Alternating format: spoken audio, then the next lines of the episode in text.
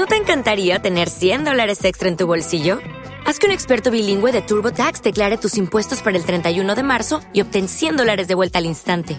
Porque no importa cuáles hayan sido tus logros del año pasado, TurboTax hace que cuenten. Obtén 100 dólares de vuelta y tus impuestos con 100% de precisión, solo con Intuit TurboTax. Debes declarar para el 31 de marzo. Crédito solo aplicable al costo de la presentación federal con TurboTax Full Service. Oferta sujeta a cambios o cancelación en cualquier momento. iVox Originals presenta. Hola amigos, bienvenidos a Ficción Marciana, el programa de iVox Original dedicado a la narrativa de ficción que... Eh, un momento, un momento, quieto, parado. ¿Qué pasa? Que yo sepa, iBox Original solo se puede escuchar en iBox.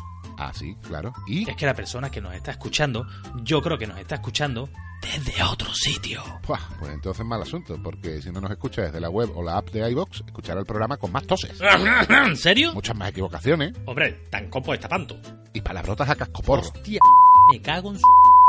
Y sobre todo no podrá escuchar nuestro programa de ficción marciana, sino un clip de audio repetitivo y machacón. Un clip de audio repetitivo, y machacón. Repetitivo y machacón. Repetitivo y machacón. Repetitivo y machacón. O sea, que ya no nos podrán escuchar desde iTunes, Google Podcast, Spotify. No, hombre, es nuestra forma de apoyar el desarrollo sectorial que iVox intenta implantar en el podcasting hispanoparlante. Tienen menos medios que otros, sí, no cabe duda, pero muchas ideas y anticipación. Y es que iVox entiende el podcasting, por ese motivo nos identificamos con ellos. Si a partir de ahora escucháis los programas de ficción marciana y otros de la red marciana en la web o en la app de iBox, os lo agradeceremos infinitamente. Seguiremos publicando entregas de relatos, cuentos. Y tendremos contenidos públicos y otros exclusivos para agradecer el apoyo de nuestros suscriptores. Te esperamos en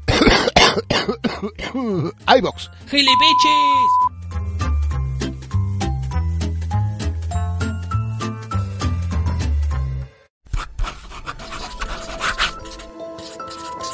La Red Marciana presenta Planeta Laberinto.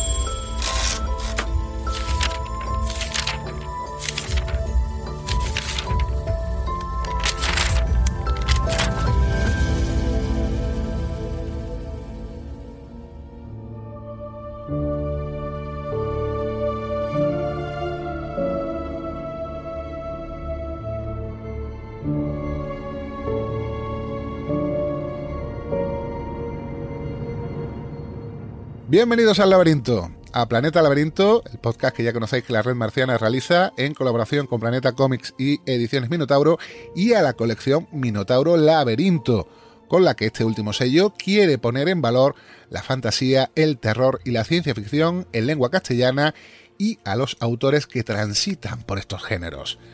Si hace semanas os presentábamos esta línea editorial con Simbiosis de Bruno Puelles y La Era de la Eternidad de Héctor García, hoy os traemos dos de sus últimos títulos publicados, Temores Crecientes de Manuel II y El Tercer Mundo desde el Sol, una antología de relatos de autores latinoamericanos coordinada por Rodrigo Bastides. De esa compilación hablaremos en la segunda parte del programa con nuestra compañera Bárbara Persé, pero antes nos iremos a Barcelona, a la Barcelona actual, para hablar de una historia de terror psicológico con ingredientes sobrenaturales que parte de un relato del inmortal, del maestro Edgar Allan Poe. Tenemos el placer de contar con Manuel II, autor de Temores Crecientes, finalista del Premio Minotauro 2020, que viene dispuesto a desentrañar su historia del mejor modo posible, sin spoilers, pero invitando a la lectura. Bienvenido, Manuel. Hola, muy buenas, ¿qué tal? Bueno, Manuel, en la novela, antes de nada, darte las gracias por estar aquí con nosotros en Planeta Laberinto, pero a mí me ha hecho gracia porque eh, nos invitas a visitar una torre de Barcelona y es curioso que esto se esté publicando justo cuando en gran parte de la península están haciendo alto de presencia las temperaturas más altas. Ya te digo que he pasado calor leyéndolo y que tuve que bajarme un ventilador de donde estaba descansando durante todo el invierno para seguir leyéndola. Pero bueno, al margen de este detalle climático, eh, cuéntanos algo más de la historia de estas amigas que van a toparse con lo desconocido. Bueno, pues yo tenía esta historia eh, protagonizada por dos amigas, pero las dos amigas no eran el principio. El principio siempre es Poe, ¿no? Yo, ese, para Claro. mí como referente máximo. Y en este caso en particular, su relato El hombre de la multitud, que es un relato no de los más conocidos, pero con el que yo había tropezado, bueno, ya lo había leído en, ah, hace años, cuando lees las recopilaciones de relatos que hay publicadas. Siempre, en fin, ¿no? Son más conocidos otros relatos como de la casa Aseroth, en tantísimos que tiene. Claro. Pero en este caso, el, el de Poe tiene esta cosa que, que, que, hay algunos relatos suyos que te dejan, bueno, aparte de que te dejan ese pozo, ¿no? Que va calando en ti y que, en fin, que tiene que ver con esa estética que él manejaba, con, con ese sentido del horror que también transmite. Pero hay otros que tienen como un añadido que, que, que cala en el lector y, y, que hace que resulte especialmente intrigante, ¿no? Entonces, a mí esto me pasaba mucho con, con el relato de El hombre de la multitud, porque te sumergía desde la segunda línea, porque el arranque ya es tremendo. Eh, te sumerge como en una historia metropolitana en el Londres victoriano desde el punto de vista de un espectador que está tomándose un café y a través en, en un café de, del centro y a través de, del ventanal como que está observando a los transeúntes y a partir de ahí te va arrastrando y te va como situando como en su punto a través de su punto de vista como en una historia muy enigmática no, ¿No? que es como sí. el hecho de Sí, de, de, de, del observar eh, a alguien a quien de repente por algún motivo te llama la atención y tú decides seguirlo eh, durante, pues, no unas horas, no, durante jornadas eh, consecutivas sin parar. Es como una búsqueda enloquecida, búsqueda no, una persecución enloquecida que no sabes muy bien dónde te lleva y cuando terminas el relato dices, pero ¿será posible? ¿Pero qué me has contado? ¿Sabes? Y a mí esto me parece como, vamos, es un extra, ¿no? Es como, es, es uno de esos relatos que, probablemente por esto, por este tema de que quedan un poco herméticos, un poco, uh, ¿no? Como que son especialmente, en fin, oscuros, eh, no calan tanto en el imaginario popular, o no son, no es el típico relato tan recordado como otros, pero a mí me llamaba mucho la atención por esta idea, ¿no? Es decir, pero ¿qué nos has querido contar exactamente y de quién nos estás hablando?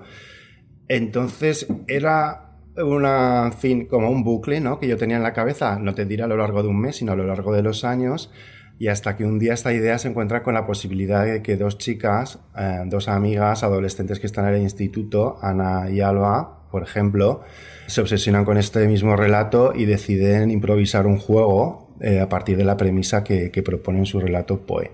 Ese es el punto de partida de Temores Crecientes. Cuando yo tengo a Ana y a Alba y tengo esta idea, todo encaja, yo sé que es una historia que yo quiero contar y ese es el origen, así salió. Y el juego es, al fin y al cabo, seguir a una persona enigmática de esa multitud, ¿no? Claro, ellas toman un café, una, una Coca-Cola y, y entonces está hablando un poco de todo y también del aburrimiento de este verano que comentas, tórrido, que están como hay un poco las dos como en fin agobiadas también con el peso en personal de sus madres, de sus situaciones y todo y la manera que tienen un poco de evadirse es evocar este relato de, Edgar Allan Poe, eh, dar vueltas sobre él y decir, oye, ¿por qué no jugamos a lo mismo? Es decir, ¿por qué no, ya que estamos aquí instaladas en este café, en esta cafetería, ¿por qué no vamos a pensar que va a aparecer una persona a la que no podemos identificar, a la que no podemos leer, que es lo que se dice en la novela, en, el relato. Es una persona a la que no puedes leer, resulta enigmática, no, no, no la comprendes. Hay algo que te empuja a, a, ir tras ella, ¿no? Entonces, ellas deciden plantear este juego y entonces, en efecto, eh, algo aparecerá a alguien. Tiene gracia porque Gonzalo, que está editando eh, este programa, eh, Manolo, y yo, y otro amigo nuestro más, hace años, una noche, eh, primeras horas de la madrugada, recuerdo que vimos un tipo... ¿Te está gustando lo que escuchas? Este podcast forma parte de Evox Originals y puedes escucharlo completo y gratis desde la aplicación de Evox. Instálala desde tu store y suscríbete a él para no perderte ningún episodio. Hola, buenos días, mi pana. Buenos días, bienvenido a Sherwin Williams. ¡Ey! ¿Qué onda, compadre?